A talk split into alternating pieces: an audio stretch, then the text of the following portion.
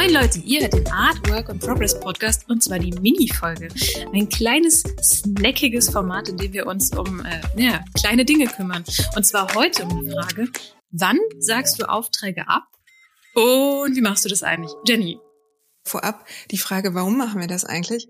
Weil während ihr diese kleine snackige Folge hört, bin ich in den Bergen unterwegs und deswegen heute in kurzer Form eine kurze Frage. Und und die Frage ist wirklich, wirklich schwierig. Wann sage ich einen Auftrag ab? So vorab habe ich immer das Gefühl, Franzi, ich weiß nicht, ob es dir auch so geht, einen Auftrag absagen zu können, ist ja irgendwie gefühlt erstmal eine Luxusentscheidung, weil das setzt ja voraus, entweder kann ich es mir leisten, den Auftrag abzusagen, oder aber dieser Auftrag oder dieses Angebot ist so dermaßen unmoralisch, dass ich das mit meinen Werten überhaupt nicht ähm, ja, unterstützen möchte. Wirklich? Hattest du den Fall schon mal? Bei mir ist es eher so, dass ich Aufträge absage, weil ich ähm, leider zu der Erkenntnis komme, dass ich das nicht machen kann. Ich kriege selten unmoralisches angeboten. Doch, doch, doch, doch. Ich hatte schon mal ein unmoralisches Angebot, wo ich gesagt habe, das mache ich auf gar keinen Fall, ähm, weil das eine Organisation war, die ich im keinsten Fall unterstützen wollte. Mm, okay, schon mal ein mhm. erster sehr guter Grund dafür. Ich bin ja immer erleichtert. Also wie gesagt, ich kriege eigentlich in der Regel immer ganz schöne Sachen rein.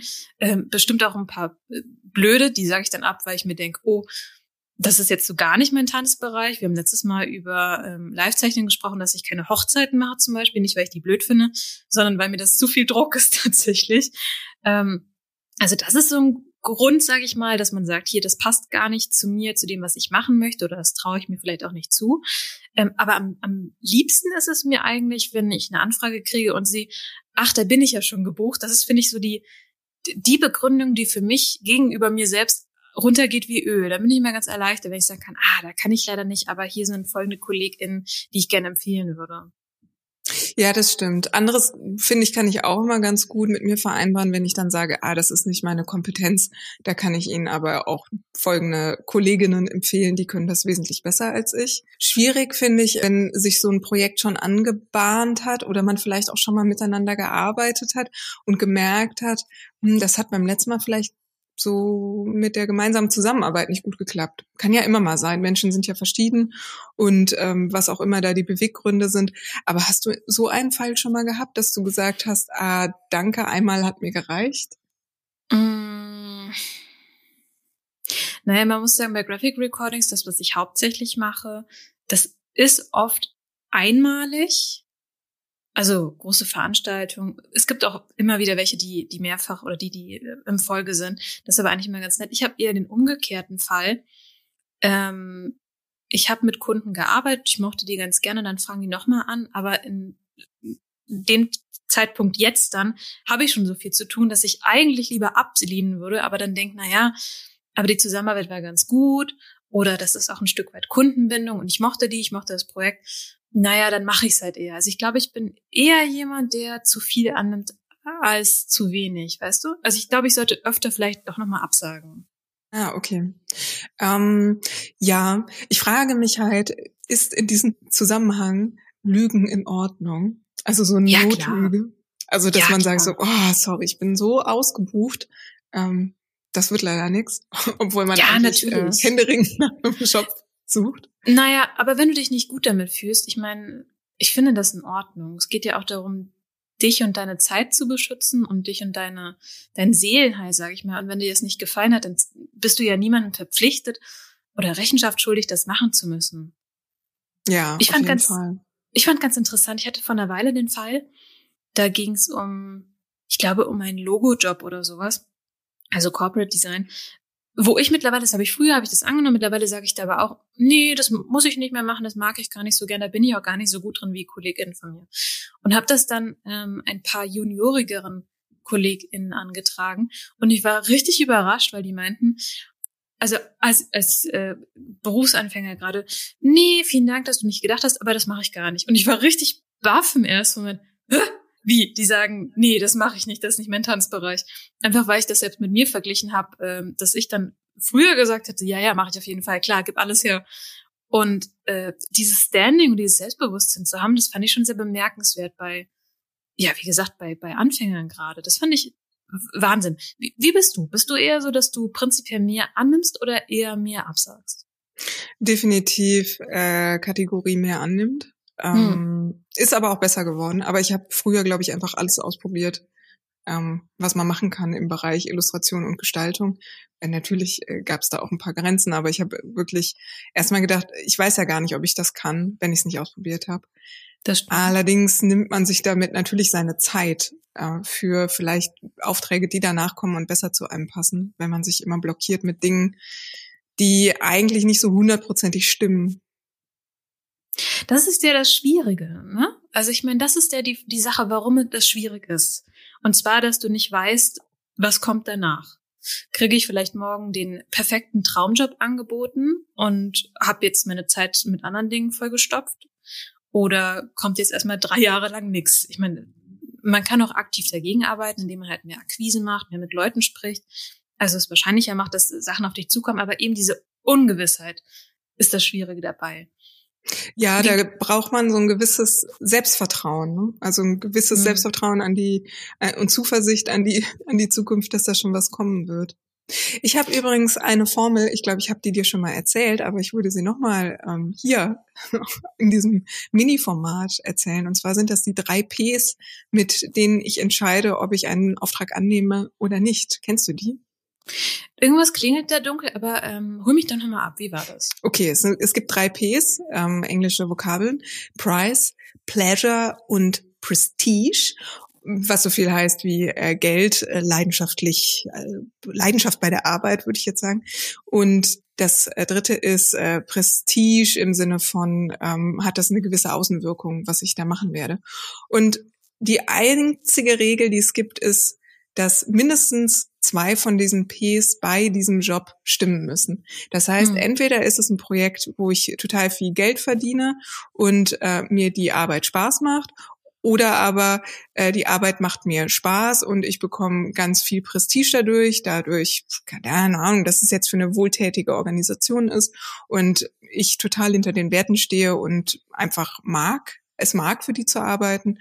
Und wenn man darauf achtet, dass immer mindestens zwei von diesen Ps vorhanden sind, dann äh, gibt es ein Go für den Auftrag, wenn man merkt, okay, ich habe aber jetzt eigentlich nur einen Job, der gut bezahlt wird und es macht mir weder Spaß noch bringt mir das am Ende was äh, für die Außenwirkung, dann sollte man die Finger davon lassen. Und das funktioniert gut für dich? Ähm, ja, auf jeden Fall. Das ist eine total gute und sehr klare Entscheidungshilfe. Hm.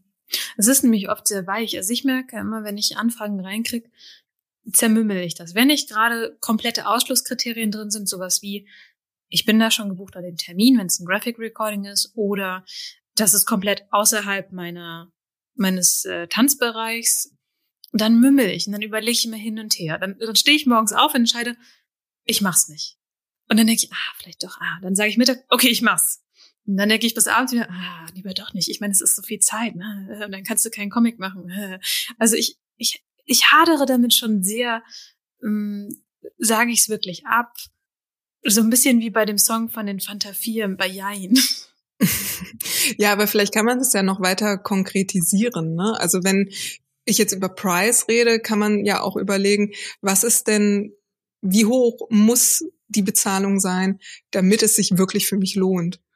Das habe ich früher gemacht, aber ich merke, mittlerweile Schmerzensgeld in Anführungsstrichen zieht bei mir nicht mehr. Also ich bin vielleicht auch gerade einfach in der Phase, wo ich vor allem auf das Pleasure funktioniere oder auf das Pleasure gucke, von wegen, welche Erfahrungen machen mir denn gerade Spaß? Ich habe ja schon erzählt, ich mache gerade ganz viele Workshops mit, einfach weil, weil das halt gerade Spaß macht. Vielleicht, aber ich meine, da steckt vielleicht auch die, die Antwort der Frage oder der des Struggles mit drin. Ne?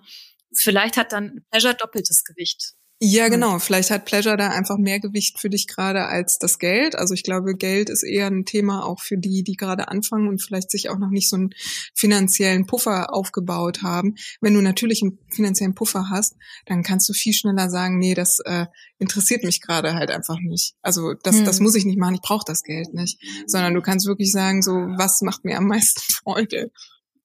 Im Hintergrund äh, stöhnt Iggy auf, dass sich die Menschen mit solchen Fragen überhaupt rumschlagen. genau, bei dem geht es nämlich nur um Pleasure. mm, guter Lebensweg, Iggy, guter Lebensweg. Okay, also wir haben uns jetzt ein paar Gedanken darüber gemacht, was sind denn so Entscheidungsgrundlagen, dass ich was absage? Sei das Zeit, sei das Geld, sei das, das macht mir keinen Spaß, sei das, ich mochte die Zusammenarbeit vielleicht vorher nicht oder das ist gar nicht mein Tanzbereich. Oder die Werte. Oder die Werte, genau, auch sehr wichtig. Ich glaube, das ist auch was, naja, zumindest dachte ich das bisher, was sich erst mit den Jahren entwickelt und verschiebt. Also sprich, am Anfang nimmst du eben alles an, weil du natürlich auch noch nicht so bekannt bist, noch nicht so viele Leute von dir wissen, was du machst und später profilierst du dich oder schärfst du dein Profil mehr raus. Aber wenn ich mir angucke, äh, was die juniorigeren KollegInnen machen, ist das ja eigentlich ganz cool, dass sich das nach vorne verschiebt. Naja, jedenfalls, Entscheidungsgrundlagen haben wir eben dargelegt. Jetzt ist natürlich die Frage, wie sagt man ab? Wie machst du das, Jenny? Äh, immer mit einem Lächeln, Franziska Ruffler. mm, okay. Nein. Also per Telefon ich, oder was machst du? Was meinst du damit? Hm, das kommt drauf an, wie weit jetzt schon so diese Anfrage äh, fortgeschritten ist. Wenn ich eine Anfrage per Mail bekomme und dann relativ schnell auch weiß, nee, das ist nichts für mich, dann äh, rufe ich da jetzt nicht extra an, sondern antworte eben auch per Mail und sage, tut mir leid, zu dem Zeitpunkt äh, bin ich äh, leider nicht verfügbar. Wenn Sie wollen oder Interesse haben, kann ich Ihnen gerne Kolleginnen weiterempfehlen. Mhm. Wenn ich mhm. jetzt natürlich das telefonisch angefragt wurde, dann äh, bitte ich um, äh, um ein bisschen Zeit, um drüber nachzudenken und ein bisschen ähm, das für mich zu planen und dann rufe ich auch zurück und sage, es tut mir wirklich leid, aber ich habe zu dem Zeitpunkt keine Zeit. Ähm, das äh, ja, kollidiert mit anderen Projekten, kann ich Ihnen vielleicht jemanden empfehlen und vielleicht klappt es beim nächsten Mal. Also wenn ich wirklich keine Zeit habe, aber Lust habe auf eine Zusammenarbeit, dann versuche ich auch nochmal ganz deutlich zu machen, dass ich mich freuen würde, wenn es ein andermal klappt. Das stimmt, das ist auch ein guter Punkt. Und ich finde auch wichtig, ähm, das kriege ich auch nicht immer hin, aber ich finde wichtig, dass man guckt, wie man kommuniziert. Also wenn ich zum Beispiel noch nicht weiß, kann ich an dem Termin oder nicht, oder wenn ich gerade ähm, noch in der Erklärung bin, versuche ich das den KundInnen auch zu sagen oder zu schreiben. Hier, ich kann es gerade noch nicht sagen, weil ich in der Auftragsklärung bin. Ist das für Sie in Ordnung, wenn ich Ihnen die Antwort Anfang nächster Woche gebe? Einfach, dass die auch wissen und sich einstellen können. Und mein Ziel ist eigentlich immer, wenn ich was nicht machen kann, dass ich irgendjemanden dafür empfehle. Also sprich, so ein bisschen die Arbeit dem Kunden abnehme, ähm, wenn ich das schon nicht umsetzen kann und gucke, welche Kollegin ist denn geeignet, schon mal ein bisschen rumfrage, sofern es für, den Kunden, für die Kundin in Ordnung ist natürlich nur, ähm, dass die nicht, nicht so mühselig suchen müssen, weil im Zweifelsfall weiß ich ja ein bisschen besser, die fragen mich ja an, weil sie bestimmte Dinge möchten. Ich kenne ja Leute, die auch ähnliche Dinge anbieten dass ich dann schon mal einen Kontakt herstelle. Äh, weil ich, ich kenne das. Wenn man nicht im, vom Fach ist, ist das total blöd. Das ist wie im Baumarkt stehen und man weiß halt nicht, wo liegen denn jetzt diese XY-Schrauben? Dann fragt man ja auch MitarbeiterInnen. Ja, schöner Vorschlag. Also ähnlich würde ich das auch machen. Und damit würde ich sagen, kommen wir zum Ende unseres ersten Mini-Formats. Und ich freue mich sehr, dass wir uns nächste Woche Wiederhören, Franziska, zu einer langen Folge Artwork in Progress. Bis dahin, ihr Lieben, macht es gut und bleibt kreativ. Ciao!